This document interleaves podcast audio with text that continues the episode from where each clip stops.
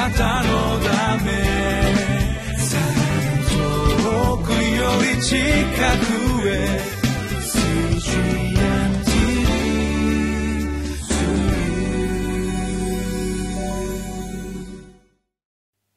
皆さんお元気でしょうか？ホライズンコミュニティチャペルの塩島です。今日もこのリビングライフの時間がやってまいりました。12月2018年12月20日の今日のタイトルは「立ち返った悪人の祈りに応えてくださる憐れみ深い神」今日の聖書箇所は歴代史第2の33章1節から13節になります。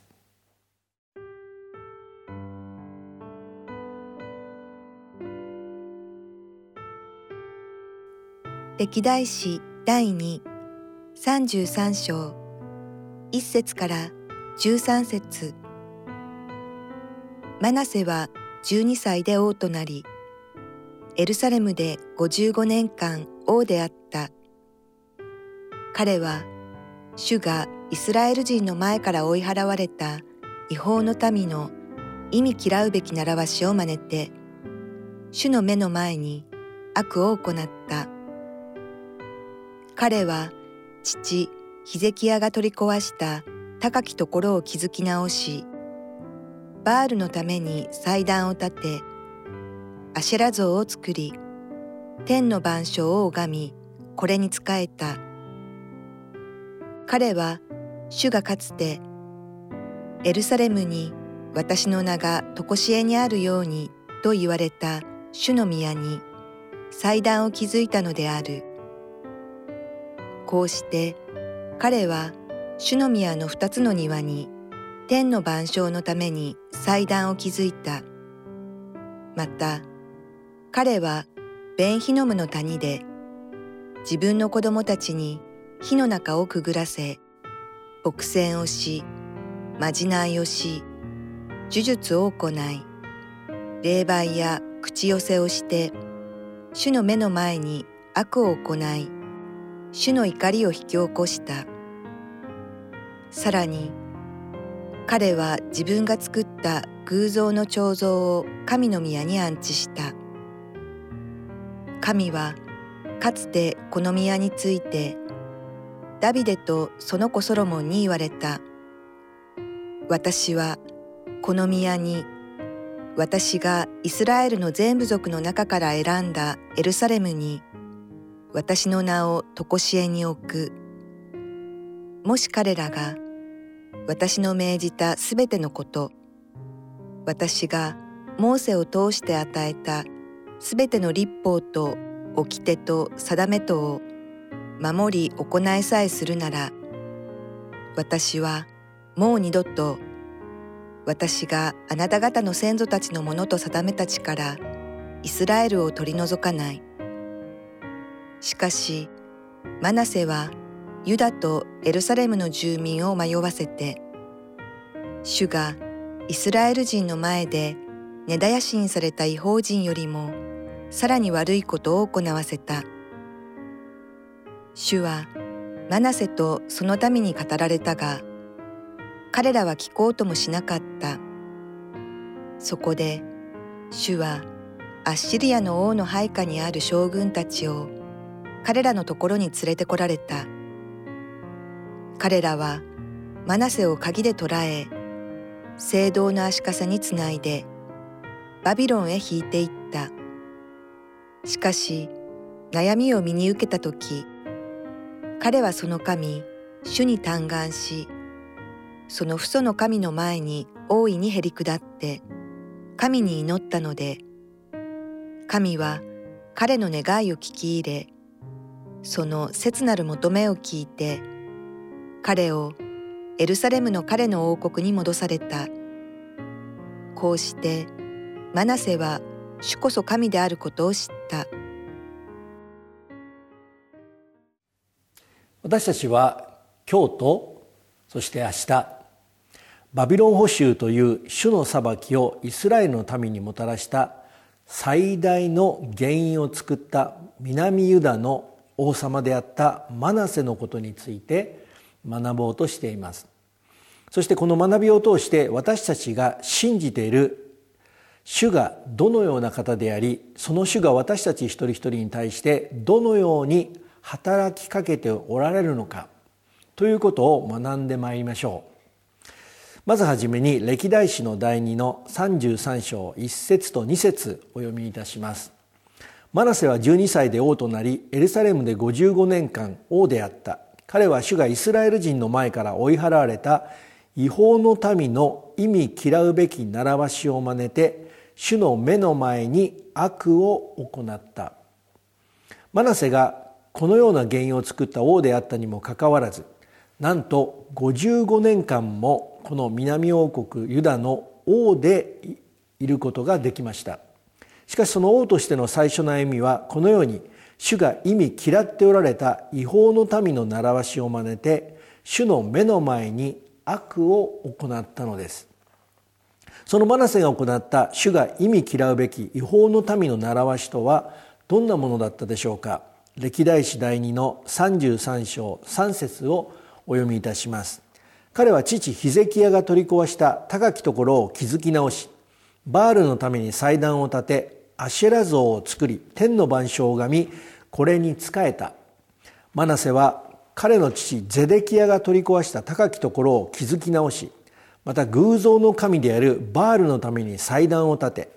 アシュラ像を作り天の万象を拝みそれらの神々に仕えたのです。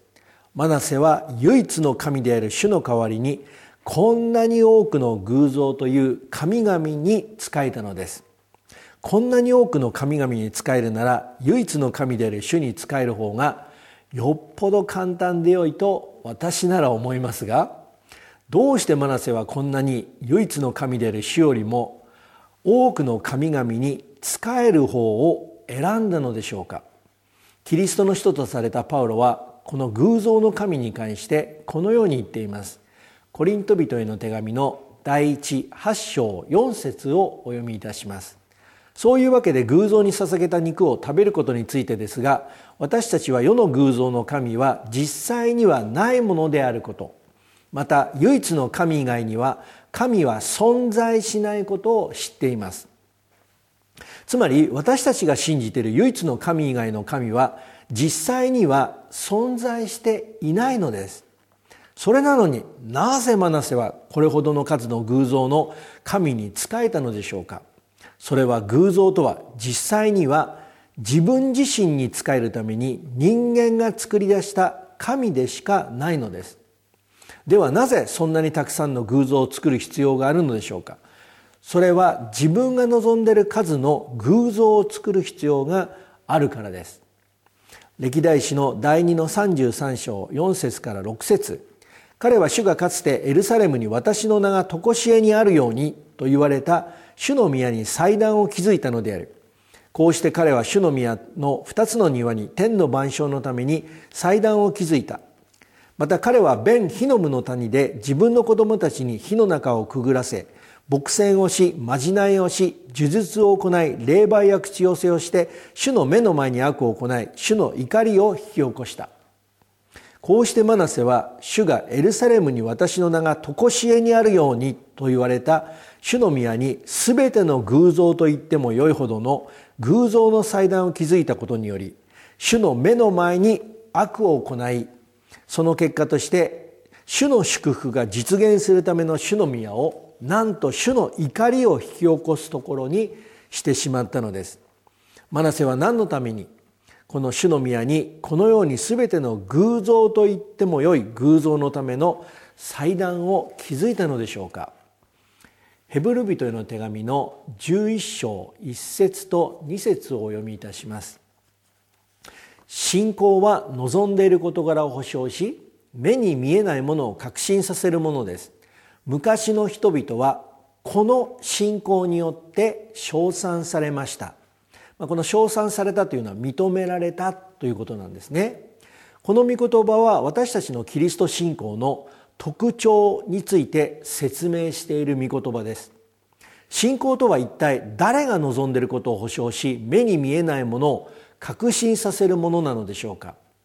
それはこの唯一の神である主が私たち一人一人に望んでいることです。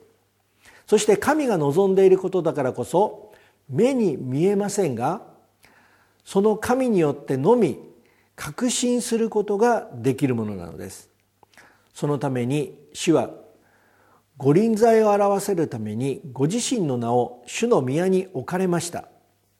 今日も私たち一人一人の歩みの上にご自身の御臨在を表してくださるこの主を見上げてまいりましょう。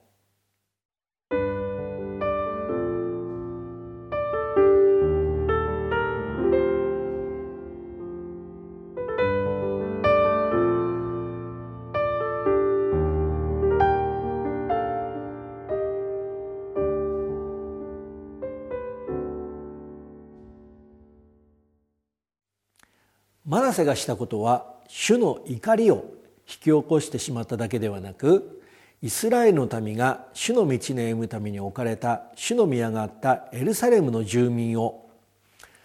その主の道から迷わせてしまいその結果彼らは違法人がした悪よりもさらに悪いことを行うようになってしまいました。では主はそのようなイスラエルの民に対してどのようにされたでしょうか。